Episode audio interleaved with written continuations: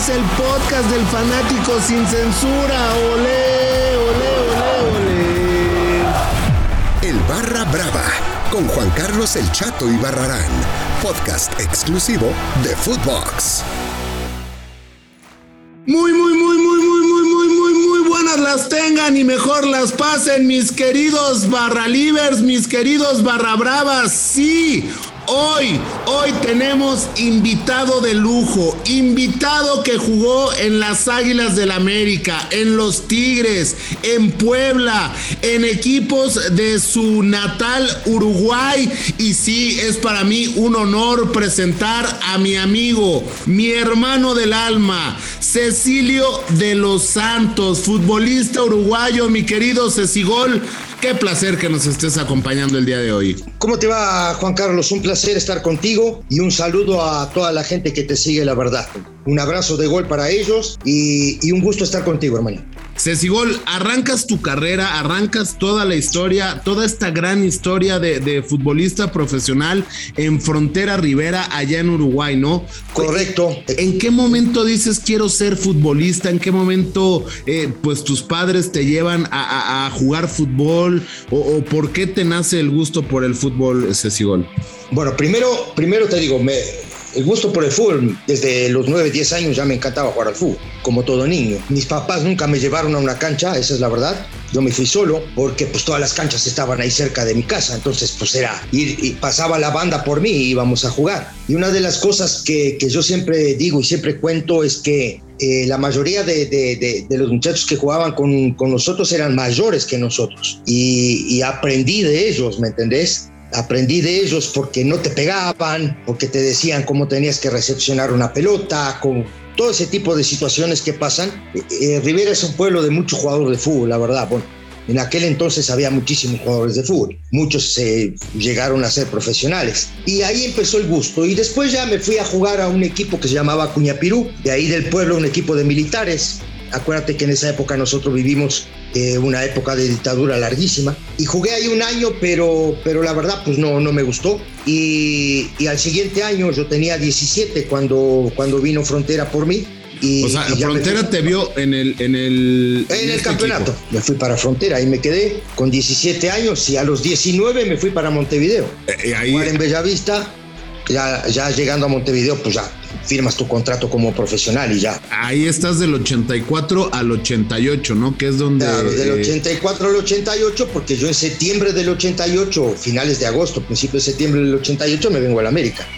Ahí, ¿cómo llegas a la América, no? Eh, recordar que ese América de los 80, híjole, estaba plagado de figuras, ¿no? Eh, sí. Eh, y, siempre tenían los mejores refuerzos, ¿no? Como, no como hoy en día, ¿no? Mi Gol, que, que traen cada jugador, pero eh, en ese momento, ¿cómo te ven o quién te lleva a la América? Mira, primero yo, yo estaba en la selección uruguaya para jugar el Mundial del 90 y nosotros eh, normalmente entrenábamos lunes y martes con la selección Ajá.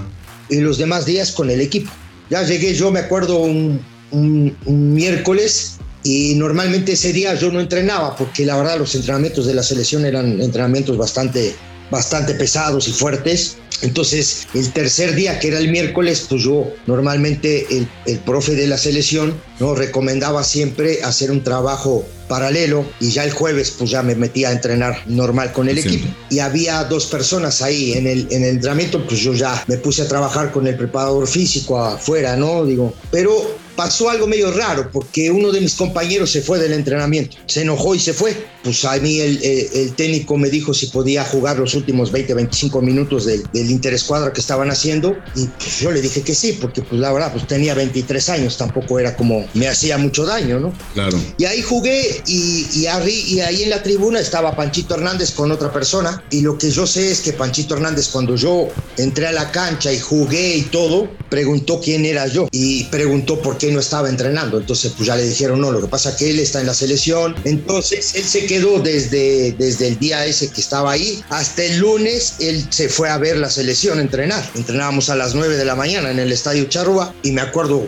clarito porque estaban las dos mismas personas en el entrenamiento de la selección. Pero tú ni en cuenta, ¿no? O sea, tú ni sabías no, que no, era no, ni... yo ni, ni nada. Y ese día que yo juego con la selección, me acuerdo que hicimos también un partido amistoso, 90 minutos de fútbol hicimos ese día, por cierto. De ahí yo llegué a mi casa y estaba el presidente de Bellavista ahí en la puerta esperándome y me dijo, ya te vendimos para México.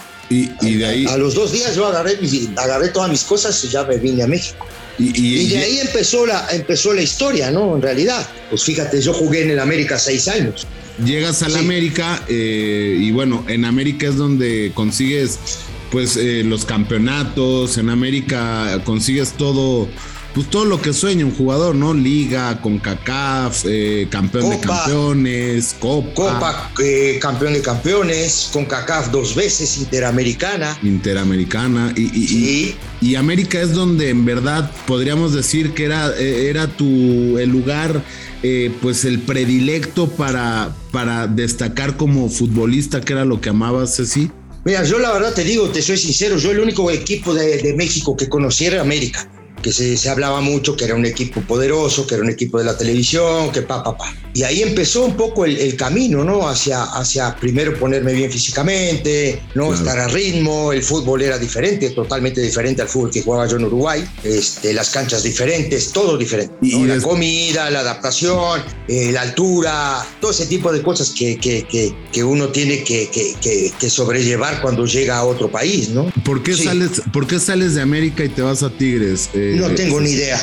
La verdad. ¿Te mandan verdad a te Tigres? digo, mi contrato no, pero ya tenía palabrado a- a- con Necaxa. A mí me había hablado la puente y me había dicho que me quería llevar al Necaxa. Entonces yo hablé con, con, con Borja, que era el presidente del Necaxa en ese entonces, me arreglé con él y en el draft me mandaron a Tigres. Ahí está solamente un año, ¿no? Sí, pero ahí me lesiono. Ahí es donde yo sufro el problema de la rodilla y estoy parado casi dos años. A- Pero, ahí es- vengo a Puebla. Ajá. Yo vengo a Puebla lesionado. Uf. Pensé que podía jugar, pero me vengo a Puebla, hago la pretemporada, juego tres partidos y al tercer partido jugamos contra el Atlante y este, terminando el partido le dije a, a Abed, que era el presidente del equipo, dueño del equipo en ese entonces, le dije, ¿sabes qué? Te rescindo el contrato, ya me voy, no puedo jugar. Y ya, y ahí me fui. Y ahí empecé la rehabilitación, esa es la verdad. Y volví a jugar hasta enero del 97. Uf. Imagínate. O sea, podríamos decir que la peor época tuya como futbolista fue cuando Fue llegas ahí. a Tigres. Sí, sí, sí, sí, sí. Y después en el 96, en la temporada 96-97, te regresas a Uruguay y te despides Ujú. con el Club Nacional No, yo, a- yo, a- yo a Nacional llego en el año 98. 98. Porque yo no- entre, entre el 96 y 97 jugué en Tigrillos, que era la filial de Tigres. Y- Ahí jugué para recuperarme, pues necesitaba recuperarme, agarrar ritmo, ¿entendés? Después de dos años parado, medio complicado.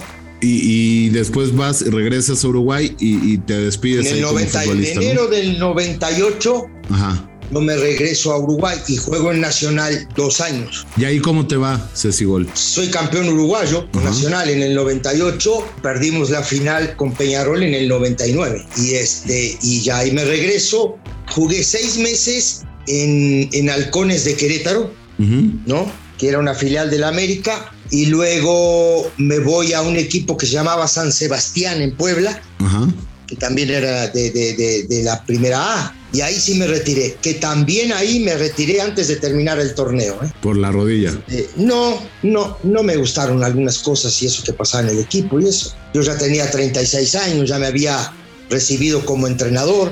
Entonces dije, ¿sabes qué? Aquí un día fui en la mañana, me acuerdo un lunes, muy temprano entrenábamos y fui a darle las gracias y a despedirme de los muchachos y eso. Ahí Y- me retiré. Y, y ya después, ahora, ahora como técnico y todo, pues ahí eh, a los 36 ya con un título de técnico, pues eh, algo pues muy respetable, ¿no? Porque todos esperan a retirarse y después a ver si estudian para técnico, a ver si es, ¿no?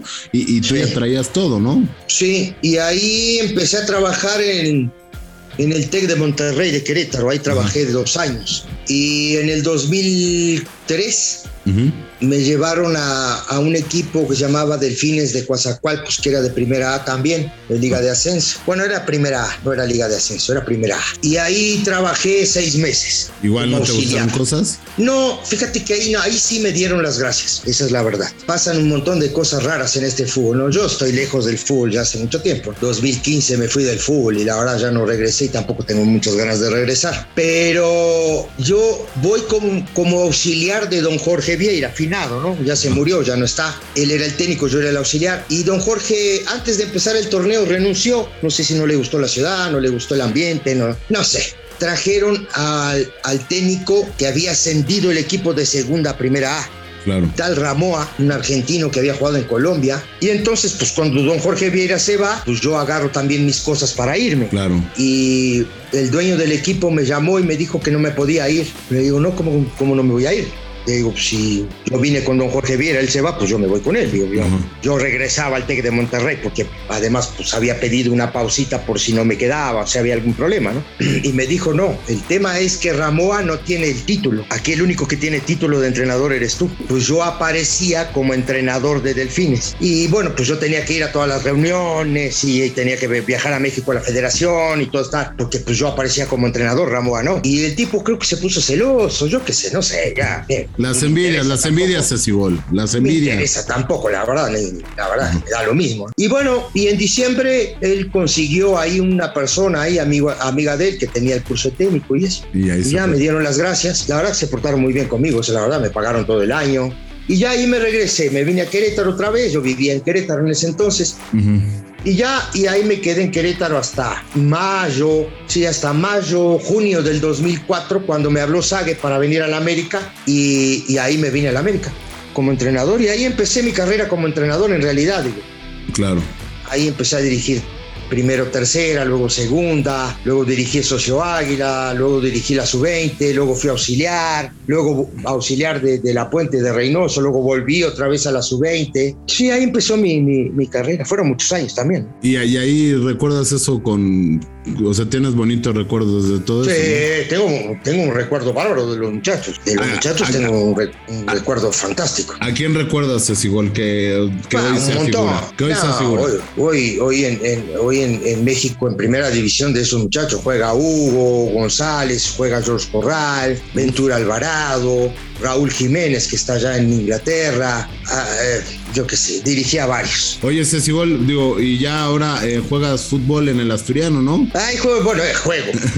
Entro a la cancha, que es diferente, ¿no? Ahí está, pero bueno, ah, pues sigues haciendo lo que te juego, juego, juego en el Asturiano y, juego con, con, las leyendas del América. De hecho, mañana nosotros viajamos a, a, Estados Unidos. No me, no me sale el nombre ahora en California. Vamos a jugar el miércoles en la, en la, a, las, a las seis y media de la tarde. Vamos a jugar contra Chivas. La preliminar de un partido amistoso entre León y Mazatlán. Y nosotros somos el, el, juego preliminar. Más juego con las leyendas que en el asturiano, esa es la verdad. Eso que ni que. Oye, pues agradeciéndote, mi Cecibol. Ya por último, lo primero que se te venga a la cabeza con cuando te diga estas, estas cosas, ¿no? A ver, eh, Frontera Rivera Fútbol Club. El equipo del que, del que era hincha y, y el equipo de mi barrio. Club Atlético Bellavista. Una historia extraordinaria con ese equipo. Ahí me hice, ahí me hice profesional, me hice fuerte, me, me, me enseñaron muchísimas cosas, la verdad. Club América. México, el estar aquí, el conocer gente, amigos, el club que me dio en realidad lo que soy hoy, ¿no? Como, como ex jugador de fútbol, como ex técnico y, y, y como ex analista también de televisión, me dio todo. Tigres. Una desgracia. Puebla. Un pasaje corto. Club Nacional de Fútbol. Campeón uruguayo. No es un dato menor, ¿eh? Panchito. La persona que me trajo a México. Cecilio de los Santos un tipo que vive la vida más allá de, de, de, lo que pueda pasar, un tipo que, que ve para, el, para adelante, que ve para el futuro, un tipo que se equivoca como todos, eh, pero que bueno, que dentro de esas equivocaciones sigue aprendiendo. Pues muchas gracias Cecilio por estos minutos. La gente ya en Estados Unidos y en todo el mundo te podrá eh, conocer un poco más. Saben quién es la figura, saben quién es el crack de cracks del América, quién fue y quién es esta figura de los 80 del América. Y bueno, pues si usted quiere escuchar este podcast, escúchenos en todas las plataformas del mundo mundial en Footbox, porque este podcast del Barra Brava es exclusivo de Yo les mando un fuerte abrazo. Nos escuchamos el próximo jueves y recuerden, amiguitos, vivan con mucha, mucha alegría. El Barra Brava con Juan Carlos El Chato y Barrarán, podcast exclusivo de Footbox.